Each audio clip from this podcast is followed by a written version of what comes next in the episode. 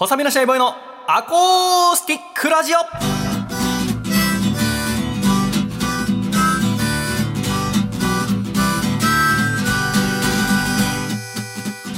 シャイ皆様ご無沙汰しております。細身のシャイボーイ佐藤孝義です。細身のシャイボーイのアコースティックラジオ。この番組は友人の結婚報告が来た時にテンションが一気に下がる細身のシャイボーイと目に虫が入った時に一気にテンションが下がる笠倉の二人でお届けする繊細ラジオです。よろしくお願いします。よろしくお願いします。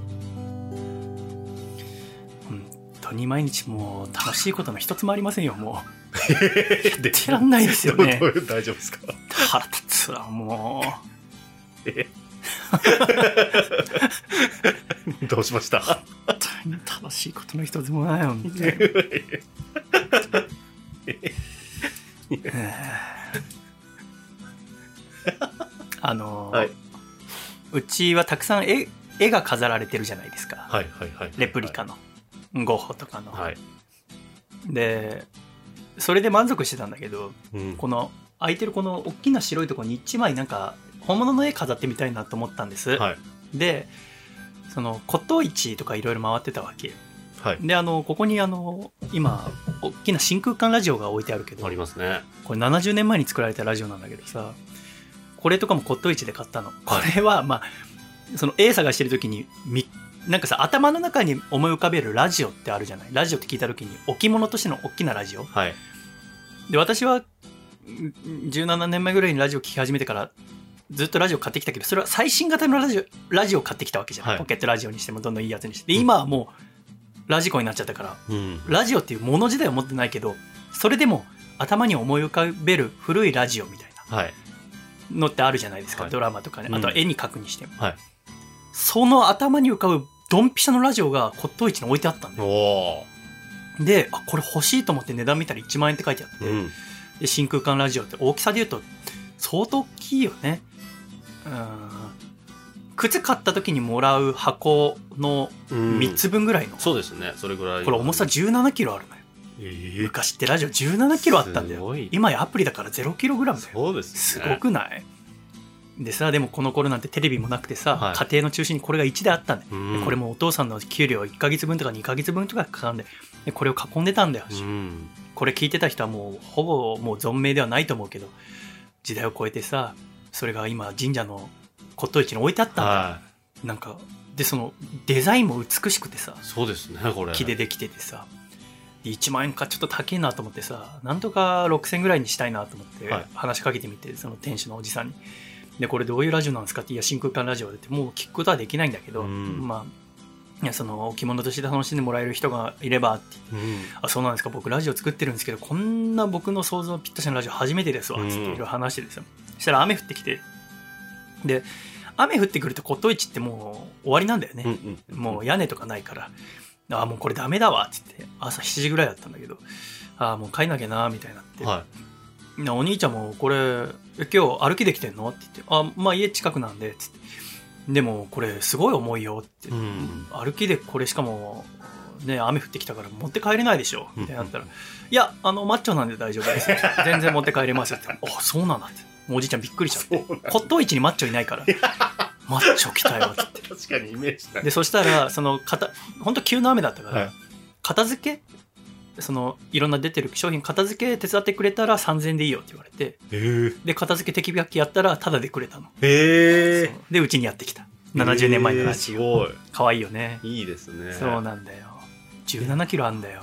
やっぱすごいですよね。そのなんかテレビがない時代のちゃんとしたこう大型家電のそうだよ。なんていうか。家の中心にあったんだからこれがテレビができてどんどん、うん。あー茶の間からなくなっていくわけだけれどもこの当時はだからラジオ聞くのにも聴取料いわゆる NHK のあのねテレビ見るときお金払うみたいなのがラジオでかかってたわけだ。なるほど。でみんなこれ楽しみにさで家の中に2つも3つもラジオがない時代だからはい。そうやって家の中でいろいろ聞くようになったのは民放放送が始まってトランジスタラジオとかが普及し始めてからだから、でもトランジスタラジオとかが出てからはこの真空管ラジオはどんどんすなくなっていく絶滅していくことになるわけだけれども、この当時はやっぱデザインにもこだわってたんだよねいいですね可愛いよよね、うんなんて言いながらこう骨董市見ててさで、知り合いの着物屋さんとかのさ、おばあさんとかにも聞いてたわけ。いい家か置いてる店とかありませんか、うん。でもあんた、その別に古い家じゃなきゃダメとかじゃないんでしょ？って、春画飾りたいとかでもないんだよね？つって。そしたら、私の知り合いの子供が、今芸大に通ってて、すごい賞とか取ってる子なんだって。うんで、うちはその子に絵描いてもらったんだってわけ。だ紹介するよって言われて。うん。それ面白いなと思ってさうん。で、れえー間取り持ってもらって、喫茶店で、あくる日に会ったんだよね、男の子。したらその子、彼女連れてきて、うん。で、3人で飯食いながら、じゃあちょっとシャイさんの家見せてくださいってなって、うん一回うち来て、あ、じゃあここに飾りたいんだけどどう？っつって、あ、じゃあぜひ書かしてください。うんあありがとうっつって、じゃあいくらいくら払うからさ、つって、えーじゃあ大体まあいつ頃になります？うん。で、なんか仲良くなってからまた、あの、写真も撮ったし、なんかグループ作りますっつって、そのことを彼女と僕のグループ作ってくれて、はいはいは LINE いで。で、いつ頃になりますか？みたいな、まあ、で、また今度ご飯行きましょうみたいになったらさ、翌日かな、うんかなんかに、あの、彼女の方から個人的に連絡が来たわけ。ああ、へえ。そのグループじゃなくて。個人 LINE で追加し個人て LINE ってことですよね。で、なんだうろうと思って、ちょっとお電話していいですか？って言われたから。何ですか？って聞いたはら、あの、昨日、そのシャイさんのお宅見させていただいて、その、お和室で、で、家の感じはからすると、私の方がいい絵描けると思いますっていうわけ。その子も芸大生なの。い。は女の子もね。あ。はで、彼の絵のタッチより私の絵のタッチの方がいいと思いますが、いかがですか？みたいな。彼やめて私にしませんか？みたいな。この選択初めてだったんだよね。いや、まあ、僕はただ、あの、彼にお願いしたのであって、ただ、はいは別に彼にこだわってるわけではないい。うんので、うんうんうん話し合ってもらえますかっつって。そうですね。まあ、当人同士がね、ちゃんそう、と。当人同士でよければ。ね。したら、そのまた2日後ぐらいに今度彼の方から連絡来て、はい。すごい優しい子なんだよ。なのに、彼女に依頼するなんて見損ないましたみたいな。ちゃうちゃうちゃうちゃう。若者が揉めたろと思って。で、ちょっと3人で一回会おうみたいな。はい。まあ、こういう時はあった方がいいです。そうすぐに。会おうよっつって、はいなんかその喧嘩してるらしくて。で、その、あの、彼の方からさ、いや、今別れようかって本気で思ってますみたいな。お自分のお客さんを取るようなことは付き合えませんな。なるほど、なるほど。っていうごちゃごちゃがあって、へ結局私が、あーたどり着いた答えは、はい。近くに東京現代美術館って大きな美術館があるんだけど、はいそこの年間パスポート買って、はいもう僕ミニマリストになりますと。家に絵は置きません。あのーパスポート持ってるんで好きな時絵はあの美術館に見に行くんで、もう二人とも頼みませんっつって。いうことが本当先週ぐらい。ええ。まあでも二人でも今仲良くなってあ、はい。あのすいすいませんって謝られて、別に謝んなくていいんだから、はいじゃあ飯をおごるから一緒に食べようっつって、はいまた何か機会あったらちょっと頼むわっつってんだけど。そんな喧嘩あんだと思って。芸大生ってやっぱちょっと変わってんな。そうっすね。まあでも本当嬉しかったんでしょうね。その自分に依頼してもらえるってことがすごい、なんか、尊いことなんじゃないですか。知らない。でも何枚か書いてるって言ってたけどね。おすごくうまいんだよ。楽しみにしたけど、もういいや。そういうやり方もなんか気に食わなかったんですかね。そのね、裏、裏で連絡してる感じとかが嫌だったんですかね。なんかね。じゃない？彼とかは。はい。うん、誰、でもなんか、腑に落ちないのは、まあ、その、まあ、ちゃんちゃんでご飯食べてる時に、はい。まあ、それぞれに落ち度はありましたが、みたいな感じだけど、私も？確かにあの、見損ないましたとか。いや、だってお客さんだしっていや、まあいうと、ころもまあ、まあ、おあるじゃないですか客。さんって、まあまあまあまあまあまあまあまあまあまあまあまあまあまあ。危ない危ない。ちょっと危ないです。はいあの、悪い、悪い僕はちょっと。いやいや、はいないやまあその、んなんか、これ初めてだってもうさ、カップルがイチャイチャしてるの嫌いなんだよ。腹立つ。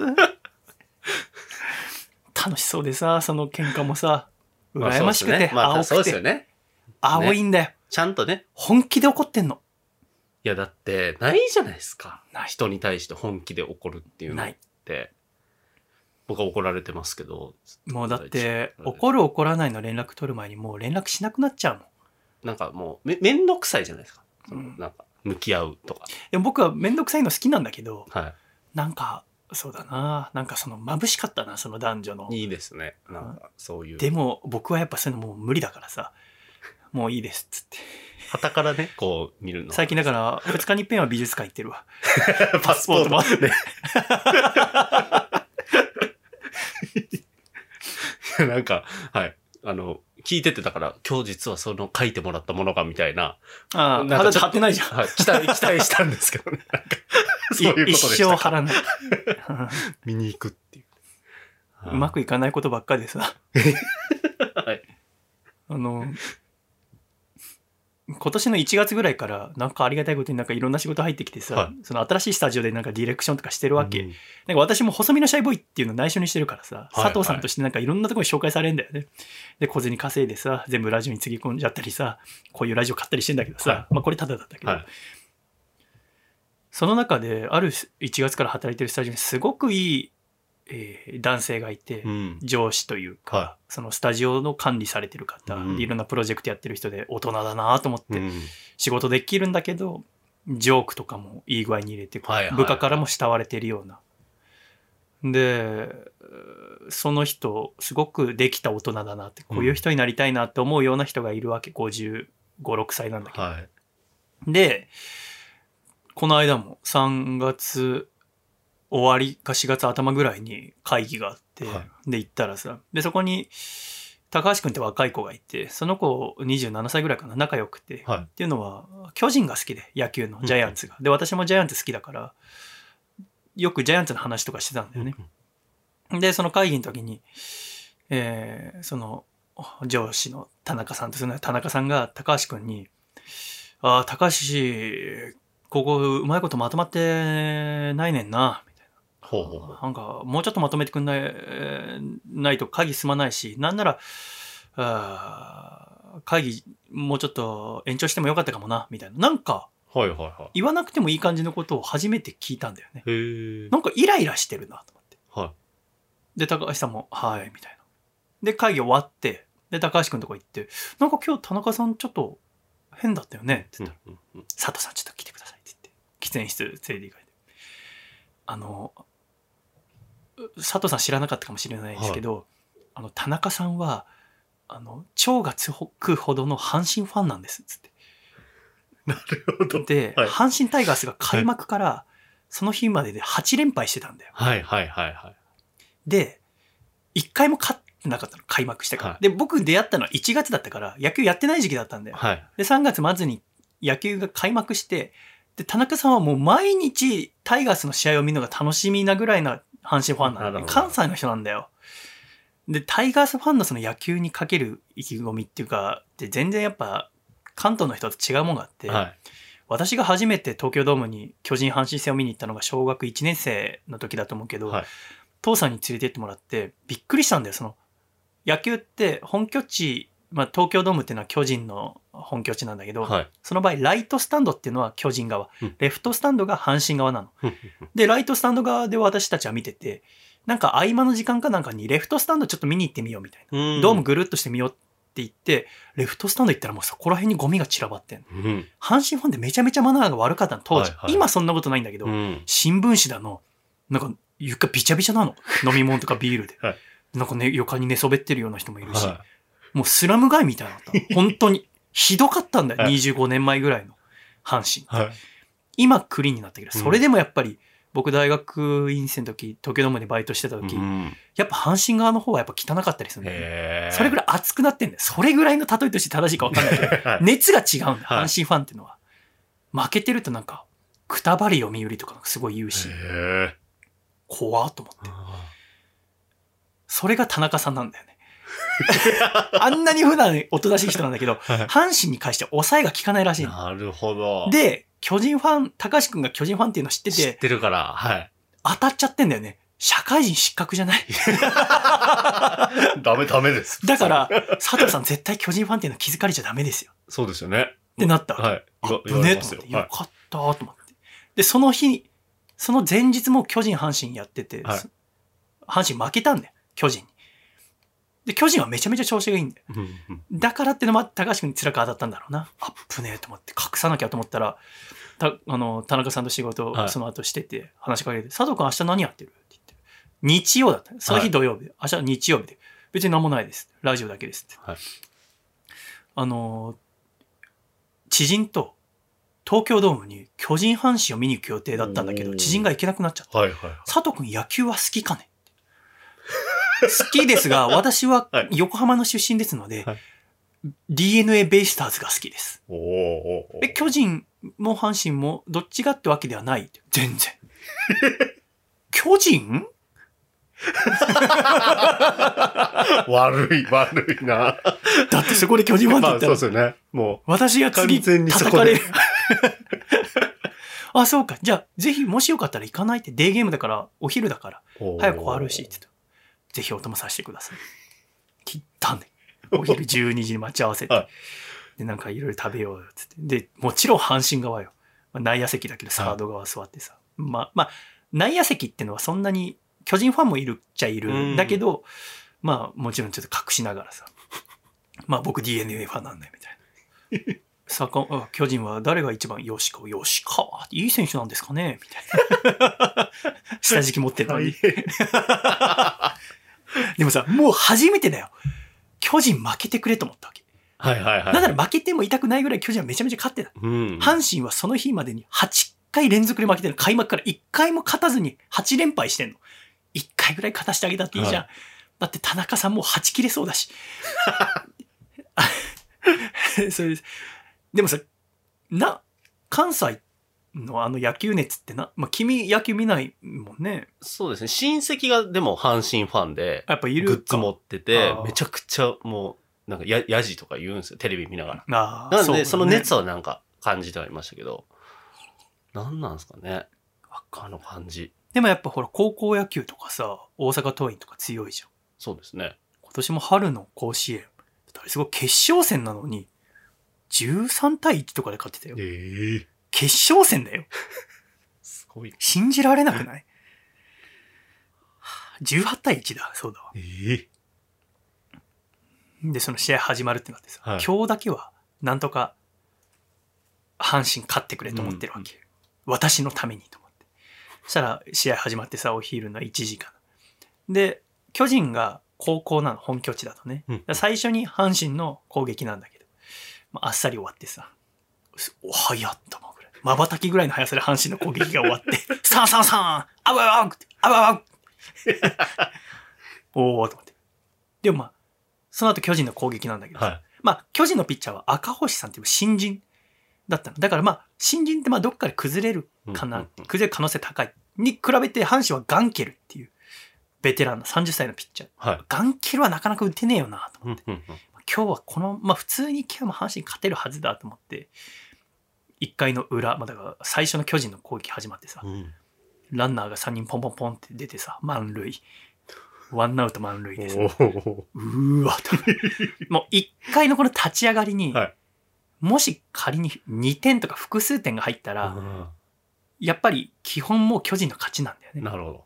やっぱその負けてるチームっていうのはそのいなかなか選手点を取れないってういう。ん。勢いに乗ってるチームならそこから逆転もあり得るけど、勢いに乗れてないチームは先に相手に点取られるとそこからずるずるいっちゃうことが多い。なるほど。だからここでもしも2点以上入ったら今日終わるなと思って。でもうさ、その満塁の時点でもう田中さんはさ、はい。ちょっとビールって言ってビール頼んだりしてるわけ。おー佐藤君飲むって、いや、僕いいです。飲んでる場合じゃありません。つってガンケル頑張れと思って。で、5番、中田翔っていうさはい。バッター出てきて、同じ日1989年生まれのさ、うん中田翔さんって。去年から巨人に来た。去年の途中から。でも言ったら中田翔さんも大阪桐蔭出身で、うん。ピッチャーで4番だったんだ、大阪桐う蔭。ん。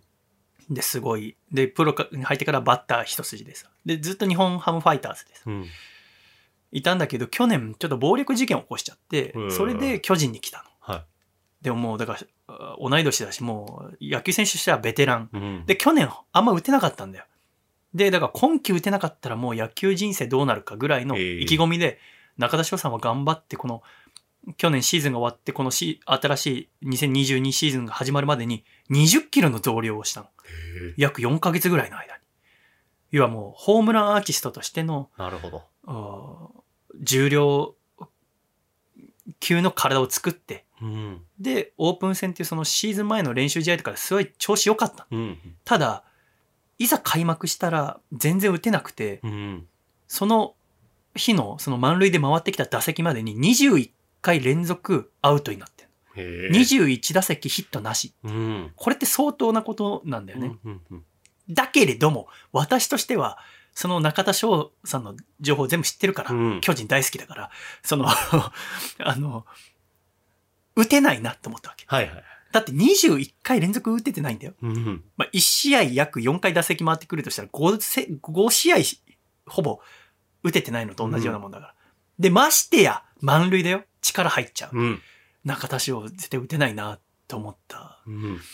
瞬間、中田翔が、ヒュッと振ったら、バーゴーン レフトスタンドバーン満塁ホームラン。気失うかと思って。気づいたら立ち上がってたもんね、俺。うわー まあ、野球場、もうたくさんの人立ち上がってたけど。はいうわーそっから気失うようにして。その時って、その、抗えたんですか？ちゃんと自分にっていうか。普通、その、や、やったーってなるじゃないですか、多分。いやその時はでも阪神を応援してるから、もうやっぱちゃんと切り替えられたんですか？あの、僕だったらもう、うわーって喜んじゃいそうだなと思って。なんとか。いやいや、だって打ってほしくないわけだもんね。その日に限って。だから、ちゃんとそこは。初めての声でうめえと。うえー エイリアンみたいな。初めての声出たかな。で、ゆっくり中田翔がダイヤモンド一周してさ、4-0。で、まあ、なんやかんやでそのままアウトになってさ、はいもう、もうやってらんなくなっちゃってさ、田中さんすいません、ビール飲んでいいですか？つって、ビールおごってもらって。えー結果、あー9対5でジャイアンツの勝ちね。あーでもなんかもうめんどくさくなっちゃってさ、はい帰りは、すいません、僕巨人ファンなんです、つって。あの、本当あの、かホーム、改札通り過ぎるぐらいで、言い逃げ。絶妙なタイミング。すいません、僕はあのー30年来の巨人ファンです。さよなら。つって あさって会うの怖えんだうよ。ーそっからまだ会ってないですね。怖え。え阪神はでも買ってるんですか？今。僕全然情報追っかけてないんで知らないんですけど。うん。あ確か昨日、一昨日買ってたかな。でもまあ、めちゃめちゃ負けてる。じゃあわかんないですね。もう、何が？え、また次あ、機嫌悪い。よ。機嫌悪い、機嫌悪い。それ持ち込んだらダメですよね。何が？え、その職場とか。持ち込んじゃダメだけど、まあ、可愛いじゃかわかわいん。いっすよ仕事完璧なんだよ。でもそんなめち人がっていう。いい人でも、やっぱり何かしらの欠点というか、なんかあんだよね。ちょっと安心したもん。あ、まあそうですよね。うんそのな全部ね、もう完璧というすごよりはく好きにはなったけど、やっぱ会いたくはないか 楽しみですね。どら。んなのか。ねえ怖いよね。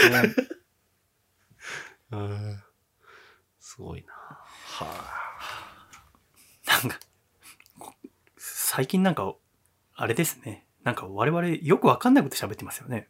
あ、そうですか。なんはいか、よくわかんない。ある程度こう用意したものもあるわけじゃないですか。はいはいはい。これ喋ろうって。それがなんか一気にあの、はうんあードレス丸の内線置き忘れ事件とかさ、実家消滅事件とはいかさ、ジョニー・デップ DV 事件とかさ、それ多分なんか本当事件ですよ。全部最近聞いちゃってるけど、君が今回用意してくれてるお話のこのはいはい。4つ、家に友達を呼ぶ楽しさ、虫を素手で触れる子っていたよね。はい。実は結婚指輪を、点々点、はい妻の告白、はい。趣味アカウント作ったはいの4本のうちまだ1本もお送りしてないけど、はいはいはこれちょっともうぜ4本いっちゃおうよ。面白そう4本いっちゃうのはあれかもしれないですけど、まずこの1個、あ、いいんですか？はい。うん、この、はい実は結婚指輪を妻の告白って何、はい。もうまたね、本当僕悪い僕が出てしまうかもしれないですが、僕衝撃だったんですよ。最近なんかショック受けて、あの、1年前ぐらいに、あの、まあ、僕ね、あの、結婚指輪今つけてるんですけど、ずっとつけてんの？それ。ずっとつけてます。えー、で、なんか1年前ぐらいにけ、あの、喧嘩、大喧嘩したことがあって、うん。で、僕がもうちょっと、いいわって言って、家バーって。3日ぶり135度目の喧嘩？いや、ほんとそれぐらい やってますけど。で、なんか、あの、れん、なんか、漫画喫茶みたいなところんに僕がもう行ったんですよ。で、もうパソコン持ち込んで。あ喧嘩したから？もういいわって言あ、って、家いられな。外で仕事するわ。とか言って、バーって出て行って。で、何を思ったのか、その時に、なんか結婚指輪一回外して、あの、漫画喫茶のその個室の、ポンって置いて、うん。作業してたんですよ。で、えー僕、こう、家に、まあ、帰ってきて、なまあ、ほとぼり冷めて、うんで、こう、上着をこう直して、パッて見たら、あれ？指輪ないってなったんですよ。うん。で、僕、大慌てして、いや、こんなんなくしたら、めちゃくちゃ、まあ、怒られ、怒られるというか、もうめちゃめちゃ大事なものなので、うんで、え？ってなってテンパってたら、あの、洗濯をした、あの、僕のポケットうん。から指輪結果的に出てきたんですよ。あ、置きっぱじゃなかった置きっぱじじゃなくてポケットになんか入れてて、ポケットによく入れるね。いや、本当だから自分が怖いってなったんですけど、怖いよ。で、それ、洗濯のやつが出てきて、でも、その、あ嫁さんにはバレてなかったんですよ。その、うんなくしたということというか。うんうん。うん。で、ああ、よかったって一人で解決したっていうことがあって、1年前ぐらいに。で、なんか最近になって、なんかそんなことあってん、実は、みたいな話をエピソードトークで仮に話したとて怒られない。はい。でもじ、結果あってん、みたいな。で、見せたら、って言われて、ああ。の、私、1年前に亡くしてんねんって言って、指パッて見せられて、ーえ、ない、ないってなって、え。ーは？ってなって。気づいてなかったの？その僕指輪してない。全く気づいてなくて、で、嫁さんも気づいてると思って、気づいてるけど何も言ってきてないんだと思ってたらしくて、私してないやん家って言って、はい。うん。なんか、全然えしてない、いつもつけるタイプやけど、とかって、なんか、悪びれる感じもなく言われて、はい？ってなって、僕、へー。またそこ、うわあ、怖い怖い。あってなって、まあ言ってよっていうか、え、なんか、なんでなん？今も、なんで今言った？ああまあ言いやすいタイミングではあるけど。そう、そうなんですよ。でもなんか、これ以上言ったらまた喧嘩になっちゃうと思って、うん。こんなことでもう喧嘩するのもあれだからと思って、うん。なんとか、あの、耐えて、うん。まあまあまあ、なんか、はなんかもう新しいのとか買おう。あ、へえ。ぐらいで終わらせ、なんとか終わらせたんですけど、へえ。まあまあ衝撃でした、自分の中で。ああ、え、なんか、え、そんな軽い感じなの？みたいな。なんか自分が一回なくしたらママさんの中でははいあるあるなんじゃない、やっぱ家事とかもするし。なるほど。だって要は一回外したってことだもんね。そうなんですよ。で、それ以来だから探してもなくて、家事する時なのか、他の男と会う時なのかわかんないけど。やめてくださいよ。テキーラまた飲みますよ、僕。こっちはこっちで。その脅し何確かに。急にマイナス脅しになってない。今週も最後までお聞きくださり誠にありがとうございましたまた来週笑顔でお会いしましょうではいくぞ123シャイ。さよなら。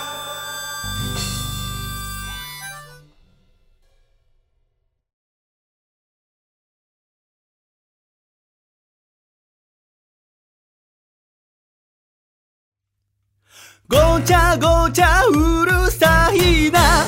周りくどくてた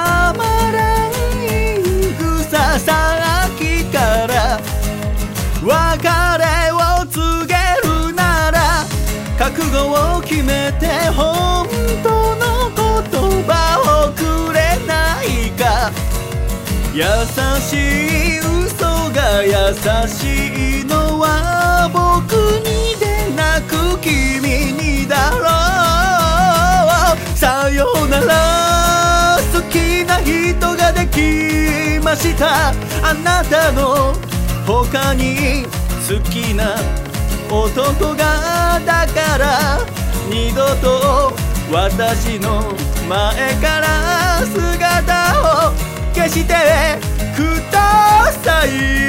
それで全部がスッとパー終わるお前は席立ち去る男に笑顔で電話を入れるそれでいいんだスッとパー終わる逃げるな遺恨残る二人のために君のために僕のために言ってくれないか。二律背反で景気を戻って追わせないでくれ。夢見ていたんだ。蝶々なんなんで未来英語ってバカみたいだね。せめてさようなら。好きな人ができました。あなたの他に好きな男がだから二度と私の前には面を見せないでくださいそれで全部がすっとば終わるお前は席立ち去る男のもっと軽い足で向かう人たちでやれすっとば頼む錆びたナイフでは腐る僕のために僕のために僕のために。やってくれないか。情けないよね。捨てないでて。喉まで出て。分かっちゃいるんだ。どうしてさて。問うてみたって。もう無駄だって。でも愛していたんだ。